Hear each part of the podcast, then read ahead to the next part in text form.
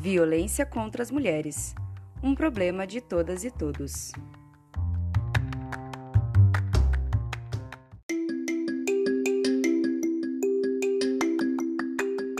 Olá, galera, tudo bem?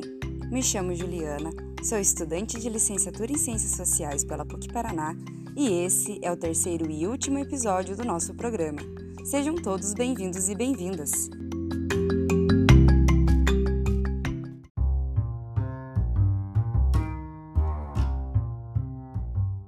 Nesse nosso último episódio, vamos conversar sobre a ineficácia da Lei Maria da Penha na prevenção do assassinato de mulheres, a criação da Lei do Feminicídio. Diante então desse quadro alarmante de violência doméstica e familiar contra as mulheres, foi criada a CPMI da Violência contra a Mulher no Senado Federal. Ela se originou com finalidade de investigar a situação de violência contra a mulher no Brasil, apurar denúncias de omissão por parte do poder público com relação à aplicação de instrumentos instituídos em lei para proteger as mulheres em situação de violência. Então, o objetivo da CPMI era, de fato, investigar casos como o da Maria da Penha Fernandes mesmo, onde o Estado acaba omitindo a justiça a essa mulher que sofre violência doméstica e familiar. Uma questão importante que eu acabei não falando nos outros episódios é essa definição de violência doméstica e familiar. Por que, que ela é doméstica e familiar? Porque ela pode não vir só do marido, do companheiro, do ex-companheiro. Ela pode vir de um filho, de um pai, ela pode vir de um irmão, um sobrinho, um neto, é, enfim, um avô. Né? Essa violência contra as mulheres no âmbito familiar, ela pode atingir todas as relações afetivas que a mulher tem mesmo. Então, essas relações afetivas não significam relações amorosas, mas sim afetivas de fato. Né? Qualquer relação, até mesmo um amigo, pode cometer violência doméstica e familiar contra uma mulher.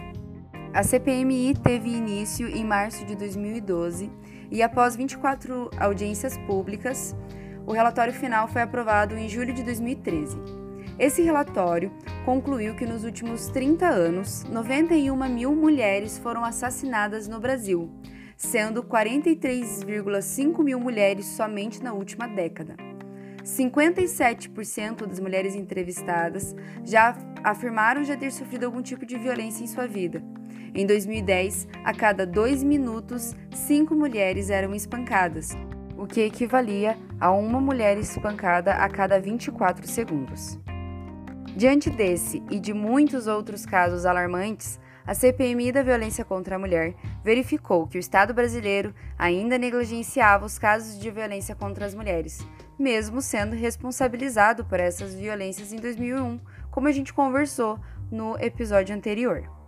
Entre as diversas recomendações do relatório final da CPMI, foi instituído também o projeto de lei do feminicídio, já que a Lei Maria da Penha não estava dando conta de evitar a agressão fatal contra mulheres, e enquanto também há uma resposta à pressão social para que o Estado estabelecesse uma pena mais severa às pessoas que cometessem esses crimes. Então, é, a lei, além de né, ser uma resposta do Estado em relação à ineficácia da Lei Maria da Penha, em evitar a agressão fatal contra a mulher, que seria a morte, é, também uma simples resposta do Estado à pressão também que as pessoas estavam né, fazendo. Porque no imaginário social, que fazer uma lei resolve o problema, sendo que a lei do feminicídio é uma resposta à lei Maria da Penha que não deu conta de né, resolver o problema da violência fatal contra as mulheres. A lei do feminicídio, então, número 13.104, foi sancionada em 9 de março de 2015 pela então presidenta Dilma Rousseff.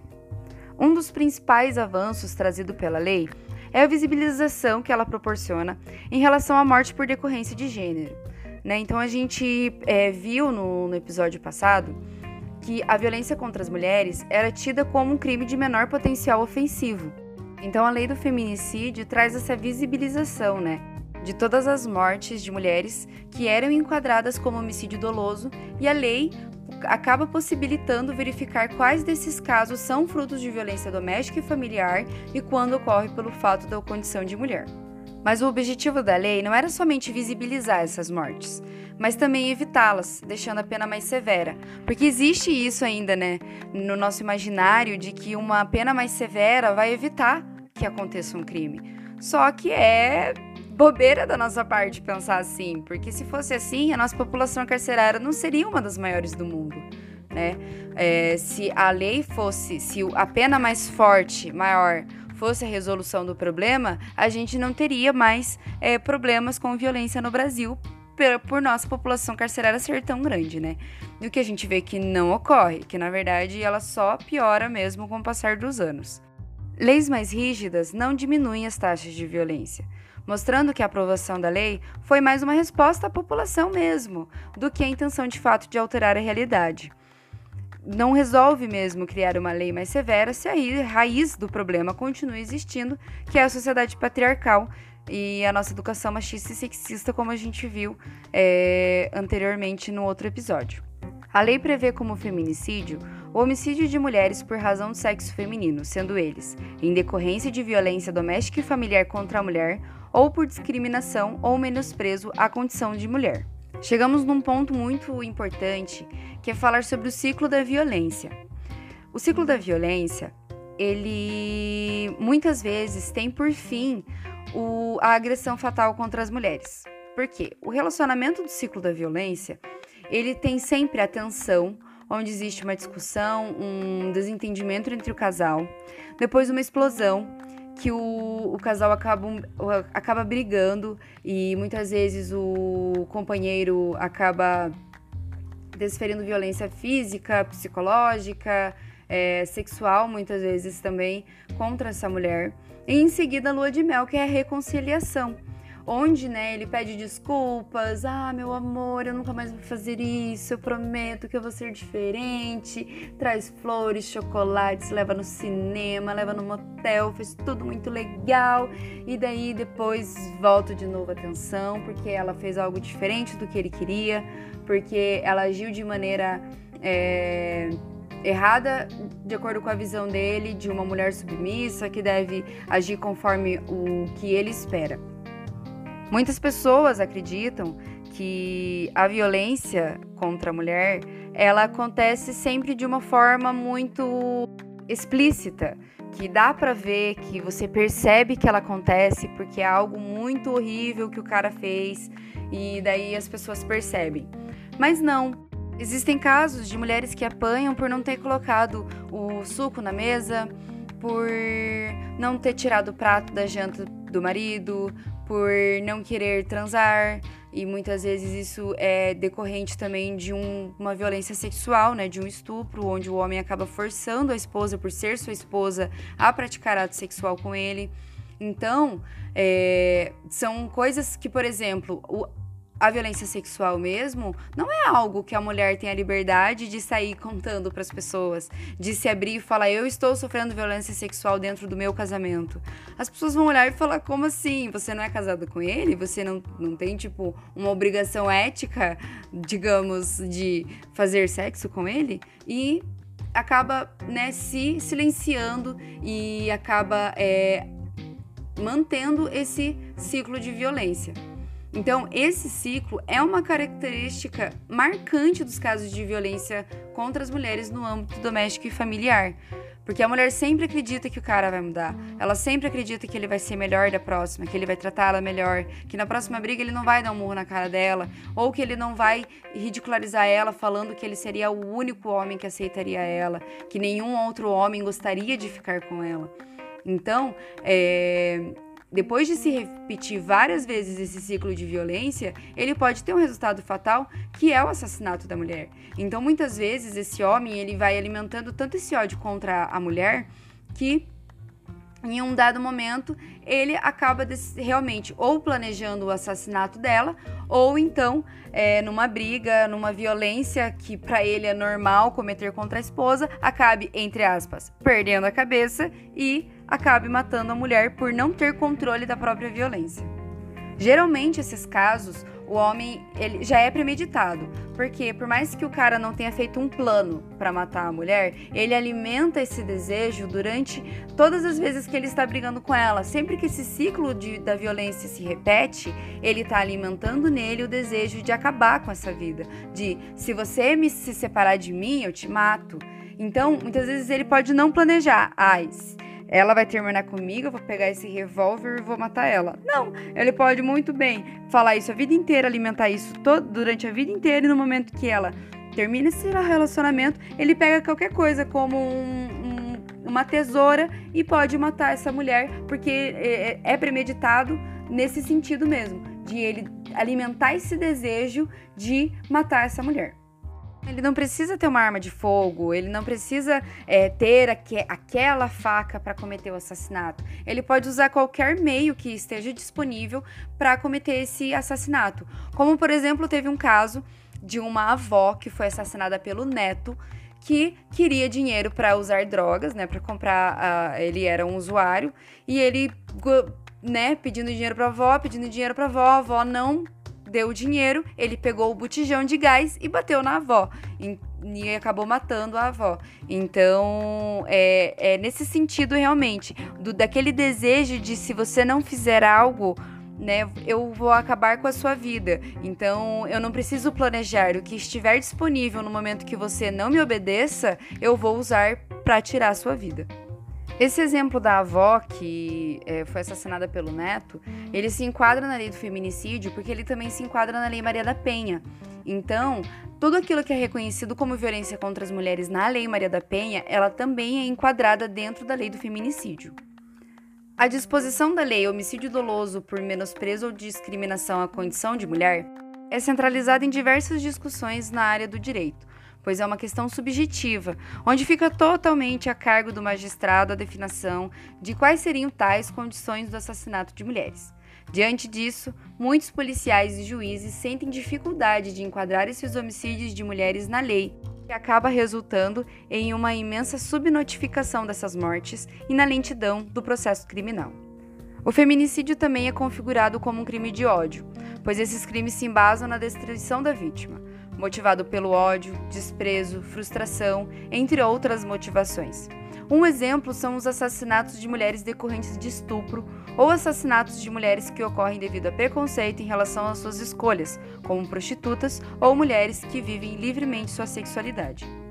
Entre 2015 e 2018, segundo o Anuário Brasileiro de Segurança Pública de 2019, desde que a lei do feminicídio foi sancionada, a taxa de feminicídios aumentou 62,7%, havendo nesse período 15.925 casos de feminicídio. Em relação às vítimas, a maioria está na faixa dos 18 aos 59 anos de idade, para mostrar que não existe idade para a mulher morrer na mão de companheiro. Então, mesmo que seja nova e mesmo que seja experiente, isso acontece em várias idades. E em 95,2% dos casos, os assassinos eram atuais ou ex-companheiros, os outros 4,8% correspondendo a parentes. Isso de acordo com o mapa da violência contra a mulher de 2018 é aquilo que a gente já conversou sobre a violência contra as mulheres. Tudo se reduz a números, tudo se reduz a estatísticas. Então, para a gente poder refletir um pouco mais sobre todo esse processo e sobre como o problema do feminicídio é realmente algo que é de responsabilidade do Estado, como um problema social, a gente vai conversar sobre alguns casos de feminicídio que ocorreram em nosso país.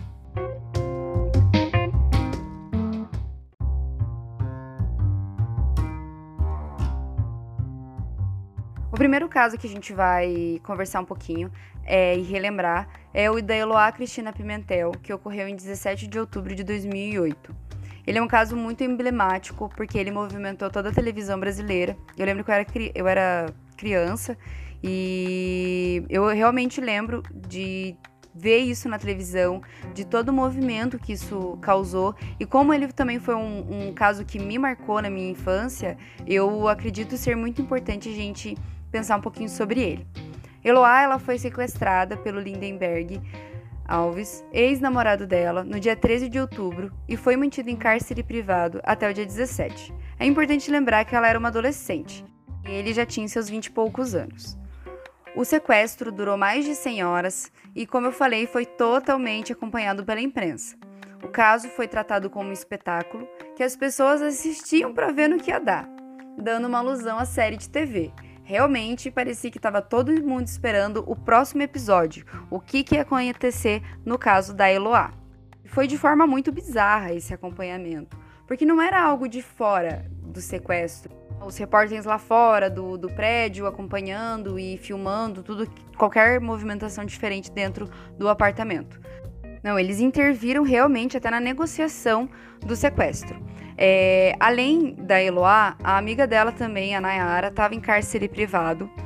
E um dia, a Sônia Abrão liga para o Lindenberg, em um dos dias do, do sequestro, e no seu programa, a, é, a Tarde é Sua, ela, em rede nacional, conversa com Lindenberg e consegue convencê-lo a soltar Nayara, de, conforme o combinado dele de que nada aconteceria contra ele. Ele libertaria Nayara e em seguida Eloá. Porém, ele pede depois que Nayara volte ao apartamento e a polícia permitiu que é, a Nayara voltasse para o apartamento, realmente dando alusão a uma série de televisão, onde estava todo mundo contribuindo para ter mais audiência. E a Sônia Abrão, ela ficou conhecida como a mulher da, das reportagens exclusivas com Lindenberg. Ela ligou mais de uma vez para ele e conversava com ele como se ele fosse um mocinho que estivesse ali sem saber o que ele estava fazendo. Que, ai, você deve ter perdido a cabeça, todo mundo diz que você é uma pessoa maravilhosa e não sei o que. Ele era um homem trabalhador, era um homem bom. E a Eloá ficava totalmente esquecida durante todo esse sequestro, né? Ela se tornou na época um ícone nacional, mas durante o sequestro o ícone mesmo era o Lindenberg. E depois de toda essa movimentação em volta do caso, é, de, né, passando-se cinco dias de sequestro, a polícia decidiu invadir o apartamento. Lindenberg deu um tiro na virilha e na cabeça de Eloá e no rosto da Nayara. É, a Nayara sobreviveu, mas infelizmente a Eloá não resistiu, sendo um caso emblemático de feminicídio, principalmente por ter sido acompanhado dessa forma massiva pela mídia. Em 2012, o Lindenberg foi condenado a 98 anos de prisão, que depois foi reduzido para 39 anos e atualmente ele está preso. Outro caso emblemático de feminicídio ocorreu em 10 de junho de 2010. Foi o caso da Elisa Silva Samúdio, que foi assassinada pelo goleiro Bruno. Elisa Samúdio tinha 25 anos de idade quando engravidou do jogador de futebol. Ela era conhecida como uma garota de programa, porém ela acabou é, tendo um relacionamento com o Bruno, né? acabou tendo um relacionamento amoroso com ele. Por mais que ele nunca tenha assumido esse relacionamento, eles se encontravam constantemente, que acabou gerando essa gestação. Quando ela estava grávida de cinco meses, Bruno sequestrou ela e a obrigou a tomar remédio abortivo. Ela recorreu à justiça e pediu medida protetiva que foi negada, porque a, a, juíza considerou ela como uma mulher desajustada e falou que não sabia quem que era o, a vítima nessa situação, se era ela que tinha sido sequestrada e obrigada a tomar remédio abortivo. Lembrando que em 2010 já existia a Lei Maria da Penha ou ele que tinha se relacionado com uma prostituta que queria que ele reconhecesse a paternidade da criança. Diante disso, foi negada a medida protetiva a ela. Des diante disso, então, a Elisa fugiu para outro estado para que pudesse ter seu filho em segurança. Quando o bebê já estava com quatro meses, ela decidiu retornar para Minas Gerais para exigir que Bruno reconhecesse a paternidade do filho. Diante disso, Bruno e seus comparsas a sequestraram novamente a mataram, esquartejaram e jogaram os restos mortais aos cachorros. Bruno foi condenado a 20 anos e 9 meses de prisão em regime fechado, o qual cumpriu somente 8 anos e 10 meses. Hoje o Bruno está em liberdade condicional, dá autógrafos e joga em um time de futebol. Ele foi muito discutido quando ele conseguiu a liberdade condicional sobre ele ter a possibilidade de trabalhar em, em times da Série A. E houve uma discussão muito grande de que se ele era o ex-presidiário, ele tinha o direito de trabalhar na área que ele já atuava quando foi preso. Porém, é, isso demonstra como as pessoas elas têm essa certa tolerância com homens que têm comportamento violento, como a gente conversou lá no primeiro episódio. Então, é, a, aquele caso da mulher que matou o marido e colocou num, numa mala e, e né, esquartejou ele e colocou numa mala, ele é visto até hoje como uma mulher muito cruel, como uma pessoa que realmente merece punição. Enquanto o Bruno, que esquartejou e jogou os restos, né, esquartejou a ex-namorada e jogou os restos mortais dos cachorros, tá tudo bem, porque ele não merece sofrer penalidades na sua profissão pelo que ele fez. Né? Então, existe essa tolerância para que homens é, cometam violência contra as mulheres, mostrando que as pessoas ainda hoje consideram a legítima defesa da honra, de que ela era uma mulher que ele não poderia confiar, então tudo bem ele ter matado ela, porque quem garante que o filho era dele, né? E diante disso, se ela era uma mulher vulgar, se ela era uma mulher que tinha uma liberdade sexual ou que trabalhava com a sua sexualidade, ela merecia então morrer por ter exigido essa paternidade. Então, esse também é um outro caso muito marcante em nossa sociedade. Outro caso que ocorreu após a promulgação da lei do feminicídio foi da Tatiane Spitzner, em 22 de julho de 2018. É, vídeos do sistema de segurança do prédio em que ela morava com seu marido, Luiz Felipe Santos, mostram que Tatiane sofreu diversas agressões. Gritou, pediu socorro, mas ninguém no prédio fez alguma coisa. Após vários minutos de briga, Tatiane foi jogada por ele do quarto andar do prédio. Essas gravações, elas tomaram a mídia, né? Eu acredito que a maior parte das pessoas viram esses, essas cenas horríveis de violência e ela sofreu violência no estacionamento, ele bateu nela no, no elevador é, e também, com certeza, dentro do apartamento onde não tinham câmeras. E não bastando ter jogado ela do quarto andar, ele desceu, pegou o corpo dela, subiu de volta até o apartamento deles, a deixou lá, limpou o sangue no elevador e do corredor, pegou seu carro e saiu rumo à Foz do Iguaçu. Nesse meio tempo, Vizinhos chamaram a polícia, mas ele já não estava mais no local, sendo só encontrado porque sofreu um acidente de trânsito em São Miguel do Iguaçu, saiu andando e a polícia o achou indo a pé para a Foz do Iguaçu. Então, além dele é, co cometer a violência física contra ela, assassiná-la jogando do, do prédio, pegando o corpo, levando de volta para o apartamento, ele ainda fugiu do local. Luiz disse para a polícia que a Tatiane se jogou da sacada e o que foi acabou sendo desmentido pela perícia, porque era difícil de acreditar diante do fato dele ter retirado o corpo do local. Né? É obviamente que quando você, se você vê uma pessoa caindo de um prédio, você não vai tirar o corpo dela, guardar de volta dentro do apartamento, limpar todo o sangue e não vai nem ligar para a polícia, vai sair e viajar.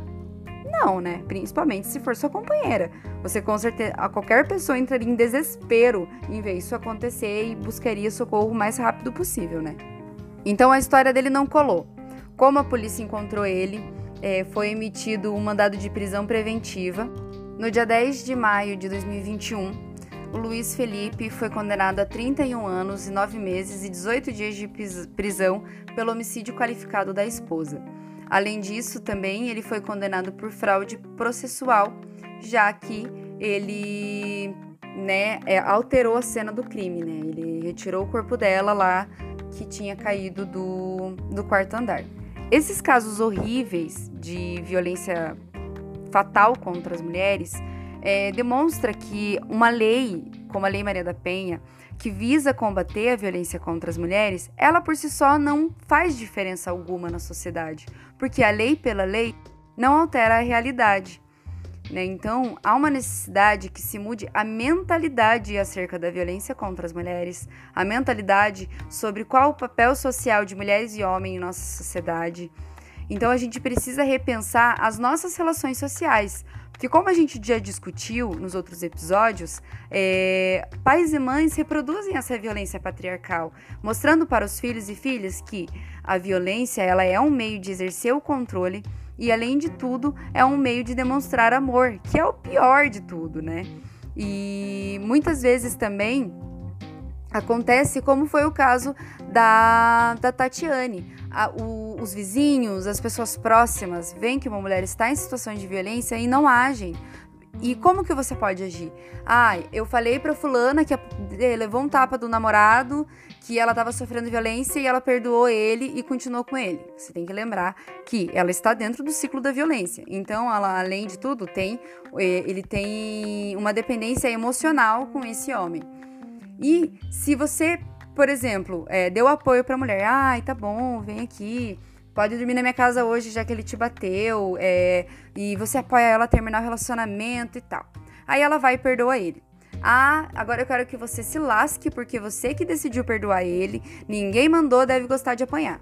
E essa mulher acaba sendo assassinada. Então, é... qual que é o papel da gente nesse sentido? É mostrar apoio a essa mulher.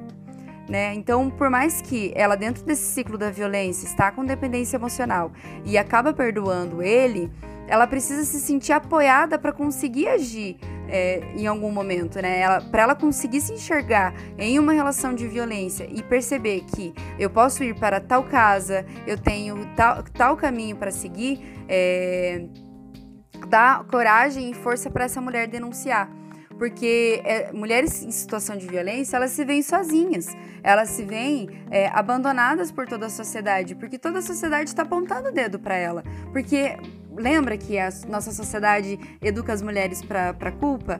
Então, a sociedade está apontando o dedo, mostrando quais as falhas dela para o homem ter essa ação violenta.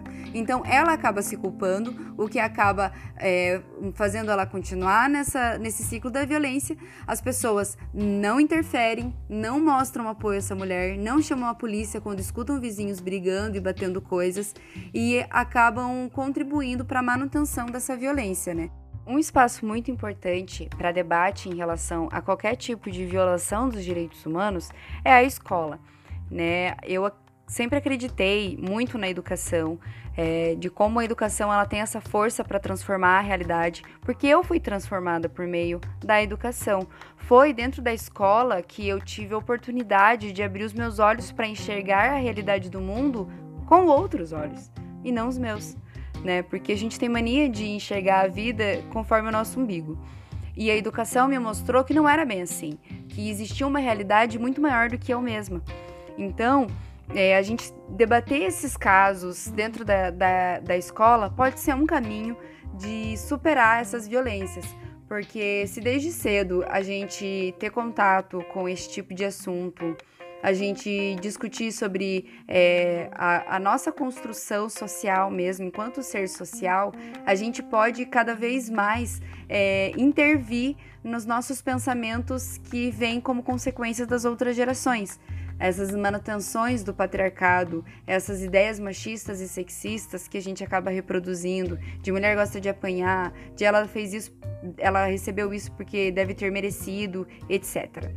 Então, é importante a gente abrir esse debate para dentro da escola, mas também para além da escola, percebendo que o problema da violência contra as mulheres e o problema do feminicídio, ele é um problema de todas e todos, e não algo que deve ser resolvido somente pelo Estado, mas nós todos, enquanto cidadãos, temos que ter a responsabilidade de combater qualquer tipo de violação dos direitos humanos.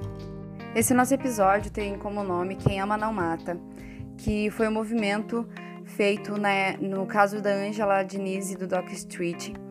Como o caso ele recebeu grande repercussão é, nacional e internacional, o, o movimento feminista então promoveu esse movimento para conscientizar as mulheres de que quem ama não mata, para mostrar que um caso de como esse, que na época ainda não era reconhecido como feminicídio, não era um caso de amor. Ele não havia matado porque amava ela ou para defender a sua dignidade masculina. Ele mata, matou ela porque ele era um feminicida, porque não porque ele amava, mas porque ele sim odiava e acreditava que dominava essa mulher, via essa mulher como uma propriedade, um objeto dele.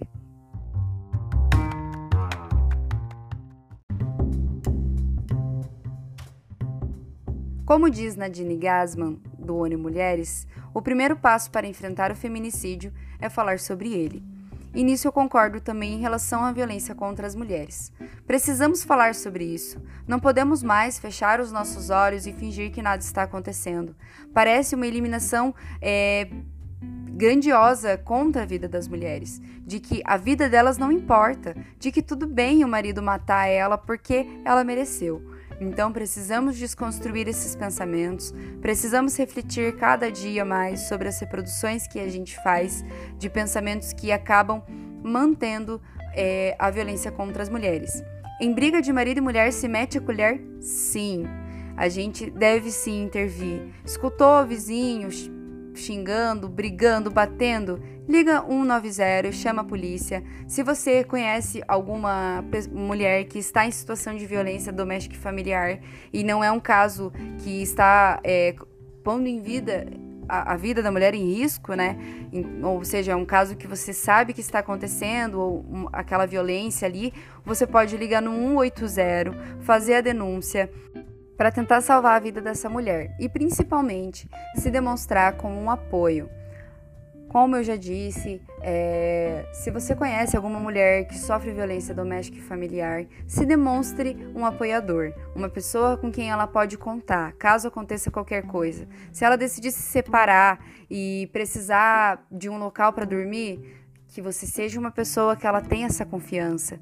Se ela decidir denunciar e precise de apoio para essa decisão e precise de uma ajuda financeira, por muitas vezes ser dependente financeiramente desse homem, demonstre apoio, busque ajuda, mostre realmente que você está do lado dela e não do agressor. Porque quanto mais ela se sentir culpada, mais ela sentir que as pessoas não vão apoiar ela, né, ela se sentir sozinha, mais vai ser fácil ela se manter nesse ciclo da violência. Então, o problema da violência contra as mulheres é sim um problema de todas e todos. Muito obrigada pela atenção, por ter acompanhado o programa e espero nos encontrarmos em algum outro momento.